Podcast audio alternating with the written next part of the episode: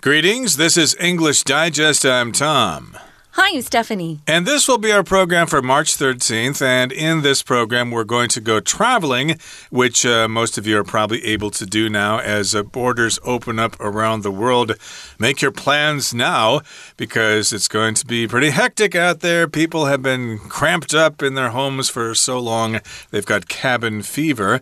And one place you might want to consider going if you're sick of all the common places like Paris and Berlin and London and New York York and Tokyo and places like that, maybe you ought to consider going to Romania.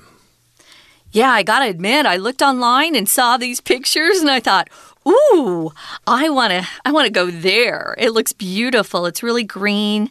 They have some beautiful small towns um, that have kind of been preserved and in they're in just terrific shape. Anyway, yeah, we're going to talk about Romania. I think this is the first time we've ever had a unit on Romania. Uh, so. yeah, does that just does feel like the first time? Yeah.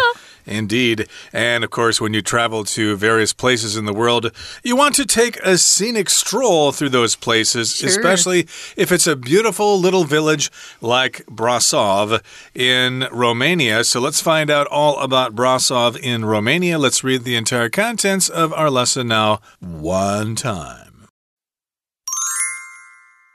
Welcome to Brasov, a small town sheltered in the mountains of Romania. While the population is relatively small, the town boasts a surplus of historic curiosities. From the splendid town square to the magnificent peak of Tampa Mountain, there are countless wonders to explore. Council Square The Council Square, Piața Sfatului in Romanian, is the historic center of Brasov. It's bordered on all sides by red roofed merchant buildings and ornate churches. In the center of the square sits the Old Town Hall with its large watchtower. This building is now the Brasov History Museum. There you can see objects from Brasov's past, such as stone tools and painted ceramics. If all that history has made you hungry, the Council Square is also the best place to sample the local cuisine. The Black Church. The Black Church, built between 1385 and 1477, is a striking example of Gothic style architecture. The church gets its name from its dark walls, which were blackened by the Great Fire of 1689. The church houses a large collection of antique rugs and tapestries. It is also home to a 4,000 pipe organ that dates back to 1839. Concerts are regularly held in the church to give listeners a chance to hear this impressive instrument. Music lovers will not want to miss this. Tampa Mountain Cable Car and Brasov Sign. Perhaps the best way to experience Brasov is from a higher viewpoint. Hiking up Tampa Mountain takes about an hour, or for a few dollars, you can take a leisurely cable car ride to the top. Up on the mountain, you can enjoy being surrounded by nature and also appreciate the impressive view of Brasov's architecture below. Tampa Mountain is also proudly decorated by the iconic Brasov sign, which has given Brasov the nickname the Hollywood of Eastern Europe. The sign is lit up at night and can be seen for many miles. These attractions make Brasov the ideal spot to soak up some history. There are free walking tours available throughout the year, no reservation needed. There's no excuse for missing out on all the beauty that Brasov has to offer. Okay, guys, let's take a look at the title first. Remember, today's our all English unit. So, Tom and I will only be teaching you today. You will not be hearing from the Chinese teacher. So, here we go. We've got a, scenic stroll. We're going to take a scenic stroll through beautiful Brasov. And I was telling Tom before we started, I looked this up online and I immediately just thought, when can I go? How do I get there? It's so, so pretty.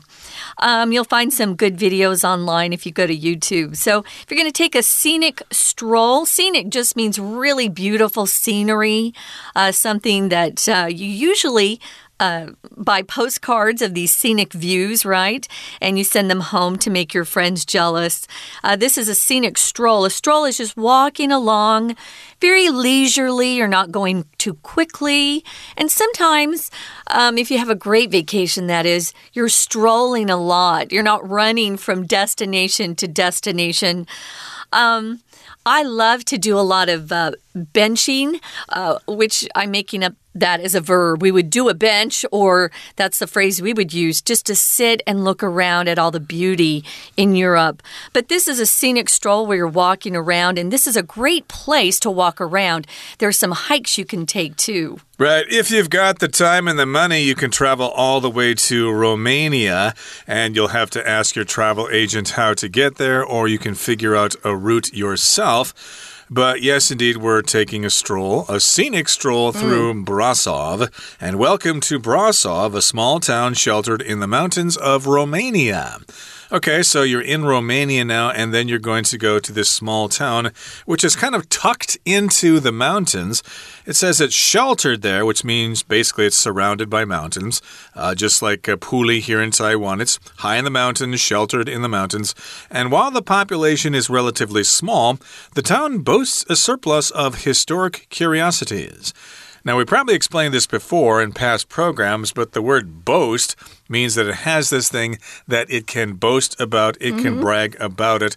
I don't think the people in Brasov are going to be going, hey, look, look what our town has, you know, it's got this big church, you know, it's got this big mountain. I don't think they're actually doing that, but in this particular case, it just means it has this special feature that you might be interested in.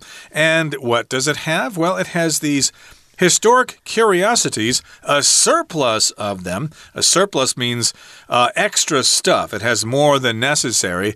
Uh, you might have a surplus in your budget, for example, so you can think of new projects to spend the money on. Oh, wow. To have a surplus in your budget? Uh, sounds impossible these days with the price of things. So, yeah, like Tom said, you can boast as a person and brag about or uh, tell your friends about your achievements and how uh, good you are at something. But here we use boast a lot of times when we're talking about an area that you're trying to get people interested in seeing. So this just means it has that wonderful thing or it possesses a beautiful feature that you don't want to miss. So the town boasts a surplus of historic curiosities. They really have some beautiful places. So, from the splendid town square to the magnificent peak of uh, Tampa Mountain, there are countless wonders to explore.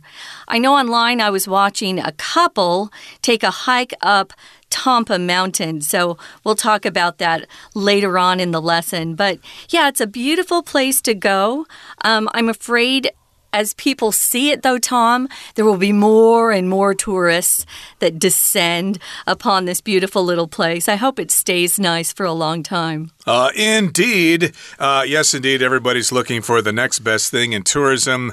And as soon as uh, other people discover it, then the place gets too touristy and it's no longer cool to go there. So now is the time to check it out.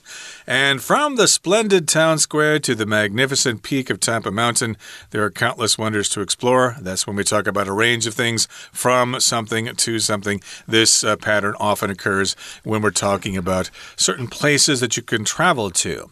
Now, now, one point of interest in Brasov is Council Square or the Council Square. You could put the definite article in front of that. The Council Square Piața Sfatului in Romanian, is the historic center of Brasov. So it's uh, right in the middle of the town. It's probably a good place to start. Again, it's called the Council Square. Um, I was listening to some history about the Council Square, and during its period where it was under communism or communist rule by the Soviet Union, this council square uh, turned into a parking lot. They didn't want no. the citizens to gather and talk to each other about what was going on. My goodness. Yeah, because you don't want to hear the truth when you're being ruled by dictators. So they made it into a parking lot once they became free again and were no longer under that communist rule, it turned back into the council square. So there are lots of restaurants and tables and chairs where people sit and just talk with their friends and have some tea or a lunch or dinner. It looks beautiful. So it's bordered on all sides by red roofed merchant buildings and ornate churches. In fact, if you get a really um, high view at this, if you're on top of a mountain and look down into Brasov, all you see are red roofs. It's really pretty with the green trees. It's very green there. A merchant is someone who is buying and selling things. Uh, we could we used to use this word a lot uh, before I would say the turn of the 19th uh, we would use it more, you know, 17th, 1800s um, as things got more and more progressive. We don't use merchant very often. Uh, we talk about vendors these days. He's buying and selling something. A merchant's just a person who is involved in business, usually wholesale. So they will sell their products or trade their products to someone who then stocks them in a smaller area and sells to just one consumer at a time. These are pretty red roofed buildings.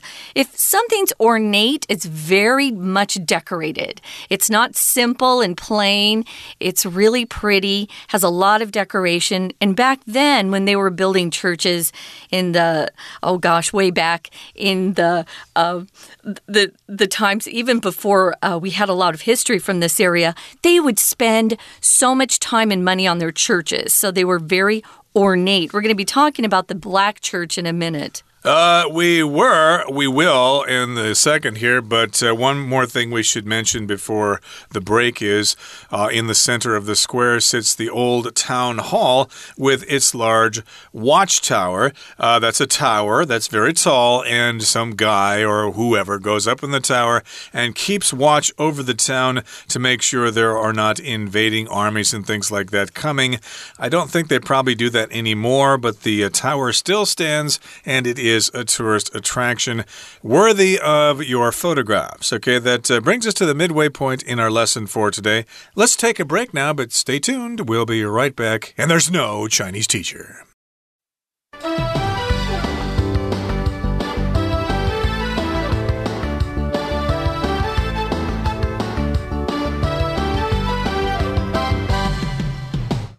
Welcome back, guys. It's our travel unit, and we've decided to take a stroll through beautiful Brasov. It's located in the country of Romania. Romania is famous for Dracula, it's famous for gypsies, and I know personally um, some musicians who are from Romania who are in New York City. Um, they're just talented folks. So we're going to be looking specifically at a very small, beautiful town called Brasov. And when we left you, we were talking about the Council Square. Now, the Council Square is the historic center of Brasov. You know, back before we had telephones and social media, in order to catch up with your neighbors and find out what was going on, a lot of people back then would have um, a meeting planned at a town center and you'd do some shopping there, catch up with all the gossip and the news. And that's what this was back then as well. Now, it's got red roofed merchant buildings and ornate churches that border on all its sides. So there are churches and these beautiful red roof buildings all around.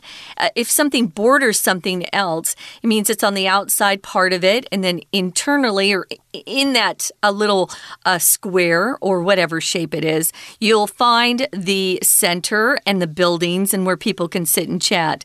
Uh, this building or the square itself uh, has the old town hall. It has a large watchtower where probably military would be up there looking for the bad guys or other countries trying to invade and take over. But now it's just a, a history museum, and I'm sure you can get a good view if you walk up there. Indeed, and of course, it's now the Brasov History Museum, and there you can see objects from Brasov's past, such as, for example, stone tools and painted ceramics. So that's pottery, things that are fired in a kiln uh, when you form them from clay. That's what ceramics are. If all that history has made you hungry, the Council Square is also the best place to sample the local cuisine. Uh, they probably have lots of food stands there for tourists. Uh, do a little more research, though. You might find some more genuine, uh, authentic restaurants. If you look harder, uh, the ones in that square, I suspect, uh, cater to tourists. The food will probably not be really representative of uh, Romanian food. I'm guessing. I oh, could be but, wrong. Yeah, on the video I was watching, they were specifically there eating real Romanian food. So Okay. they're probably both. They're probably restaurants that would um, cater to more, you know, Western palate or Eastern palate. But they do have real Romanian food there as well. Hopefully, the food is not overpriced. And uh, the next attraction in Brasov is the Black Church. And the Black Church was built between 1385 and 1477, and it is a striking example of Gothic style architecture. If something's striking, it really gets your attention. There's the church, it's in Gothic style. Gothic is um, very ornate, I guess. It's got all those arches and stuff like that. And architecture, of course, is uh, the way you build buildings. Okay, it's the study of planning and constructing buildings. Right. I bet some of our listeners who are younger have seen uh, folks dress up in a goth style. Uh, they'll have these uh, chains or collars around their necks that have spikes on them, and they use a lot of really dark black makeup. Um, I think of vampires when I see this, but it's just a goth look.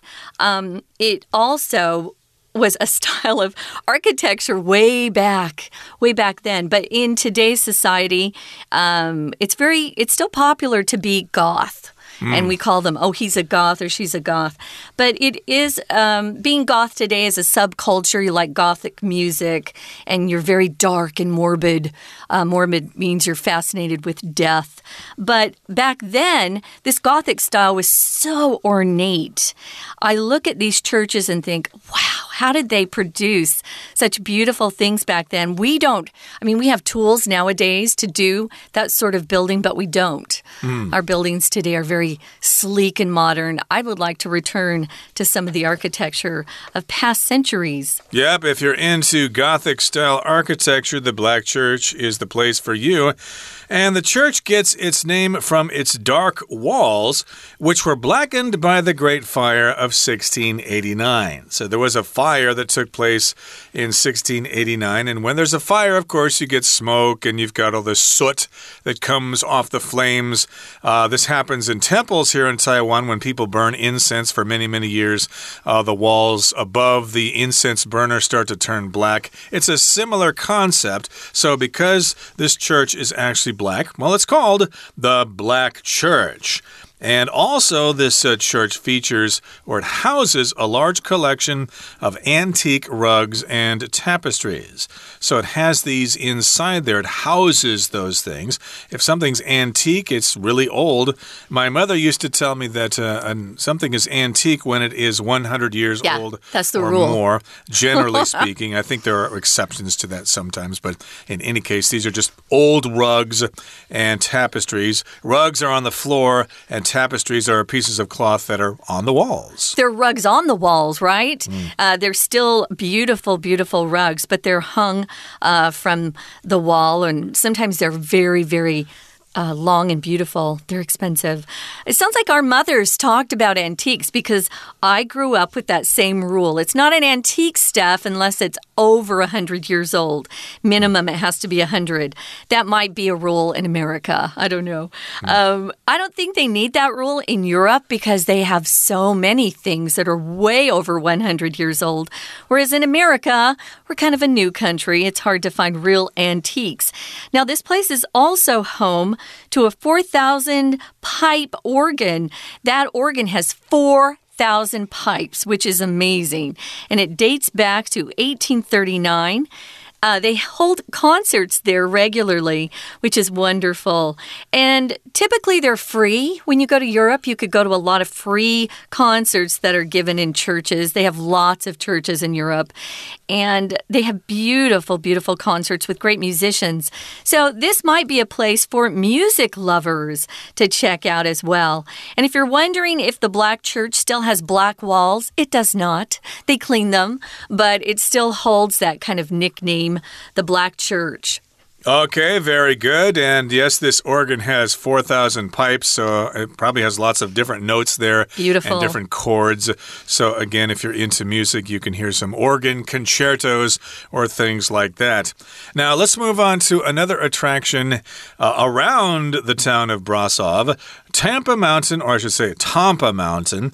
Uh, it's got a cable car, and then there's the Brasov sign there, which is very picturesque, and you can take pictures of that as well. Now, of course, in uh, Florida, in the U.S., we have Tampa Bay or Tampa, Florida, but I was uh, guessing that in Romania, the pronunciation rules are similar to other Romance languages, so uh, I read it as Tampa. And uh, this is a mountain, and there's a cable car that goes up there, just like we've got cable cars here in Taipei that go up to Maokong or cable cars around Sun Moon Lake yeah. that uh, take you over to that Aboriginal theme park. I love that because you can get a really great view if you're in one of the cable cars. Uh, here, you can also, I think we call it the gondola, don't we here? Mm -hmm. Yeah, we call it the gondola. Um, you can call them gondolas or cable car. Uh, if you're in Europe and you say gondola, they think you're referring to a very thin kind of boat uh, where a couple of people can sit in it and um, usually have somebody at the front and back trying to steer the ship or steer the boat. Uh, but cable car, gondola uh, are both good. Perhaps the best way to experience it is from a higher viewpoint. Yeah, I would recommend that, having watched this video. When you get up high, you can look over and see so much. It's nice to get that sort of view from high up. And the viewpoint is usually um, the best viewpoint in this area, at least, is the Tampa Mountain.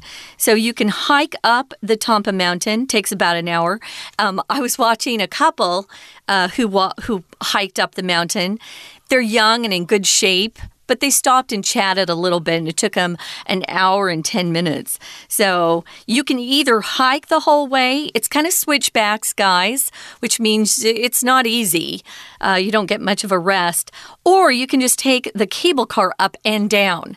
So they chose to hike up and take the cable car down. You need to go early because it gets kind of crowded from what I see. Now, if you talk about taking a leisurely ride or a leisurely walk or stroll, it just means you don't have to be there at a certain time. You're doing it to relax and to enjoy yourself. I know some people who go on vacations, they have all of these places they want to see, and you run from one place to another. Mm and it's exhausting. That's not how I like to vacation. So I know which friends to go to which countries with. You know, some friends they like, you know, to hike every day, and some friends would rather stay and uh, do shopping. So make sure you go with like minded friends who like to vacation the way you do. There are endless possibilities of places to go check out, so you need to decide where you're going to go and how many places you're going to go see and how much time you're going to spend on each of them. And all of this has to be factored into the time you're spending there. Great if you've got two or three months to explore this town. Take your time, do what you want, but if you've only got maybe two or three days, uh, you're going to be on a rather tight schedule. So if you're going to take your time, well, then you can take a leisurely cable car ride to the top and up on the mountain, you can enjoy being surrounded by nature and also appreciate the impressive view of Brasov's architecture below. Uh, this is all fine. Some people like to do this. They like to go above where they're visiting and mm -hmm. get a mm-hmm. view. I probably wouldn't do this myself. I'd probably rather spend time walking around the streets of this town, uh, you know, doing some sketches or photography or whatever. Yeah. Maybe talking to people.